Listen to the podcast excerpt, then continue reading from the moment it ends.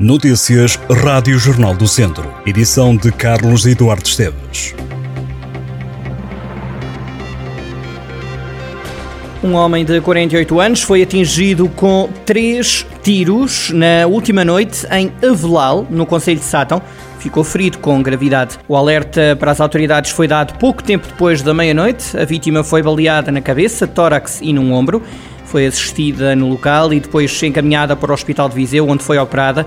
Está agora nos cuidados intensivos. Segundo as autoridades, tudo começou numa discussão num café que culminou com a agressão com a arma de fogo na rua. O suspeito já estará identificado, colocou-se em fuga após ter disparado os tiros. O caso está a ser investigado pela Polícia Judiciária por ter sido utilizada uma pistola. Abre portas esta quinta-feira mais uma Expodemo, em Moimenta da Beira.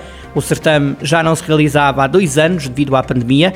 A inauguração oficial só acontece amanhã, na presença da Ministra da Coesão Territorial, Ana Brunhosa. O evento decorre até domingo, é a 11 edição da iniciativa, enquanto Feira de Cultura e de Negócios, Feira de Artes e Espetáculos de Música, Teatro, dança, poesia, livros e gastronomia, mas também de experiências enogastronómicas. A maçã é a rainha da festa, por onde vão passar mais de 150 artistas em mais de 30 espetáculos. Pedro Abrunhosa é o cabeça de cartaz do evento. Em Tondela também já começou a Ficton, a feira industrial e comercial de Tondela. A edição deste ano começou ontem com o concerto do Escalema e termina no domingo. Chutes e Pontapés, Julinho, KSD, José Cid e Kim Barreiros são outros dos artistas que vão passar pelo certame que oferece mais de 20 horas de música. Nesta 28ª edição participam mais de 135 expositores. Aviso amarelo de mau tempo no distrito, prolongado até às 3 da tarde. O alerta é justificado pelo Instituto Português do Mar e da Atmosfera pela previsão de precipitação por vezes forte e ocasionalmente acompanhada de trovoada e rajadas fortes. Para além de Viseu, estão sob aviso amarelo os distritos da Guarda, Coimbra e Castelo Branco. O PAN, Partido Pessoas, Animais e Natureza, critica a utilização de bois na procissão do triunfo, um dos pontos altos das festas em honra de Nossa Senhora dos Remédios em Lamego, festas que terminaram na passada sexta-feira.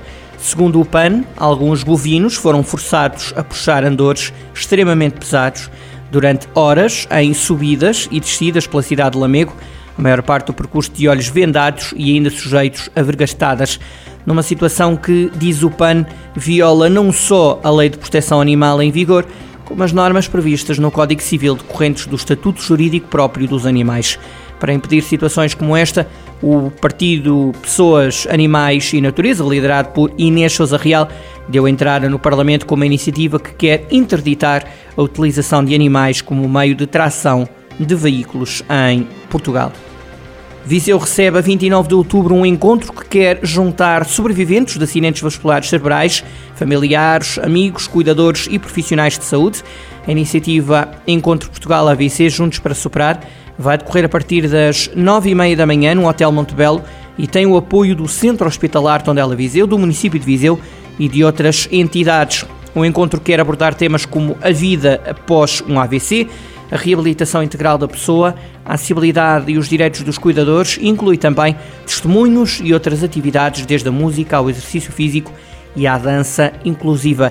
Também no âmbito desta iniciativa, o Centro Comercial Palácio do Gelo recebe a exposição sobre viver com AVC, de 21 de outubro a 7 de novembro, consistindo numa mostra de fotografia da autoria de Luís Miguel Veloso e noutra de pintura elaborada por sobreviventes de AVC. O acidente vascular cerebral é responsável por 25 internamentos por ano em Portugal e é a maior causa de incapacidade no nosso país. Entre os efeitos da doença estão limitações no corpo e dificuldades na comunicação.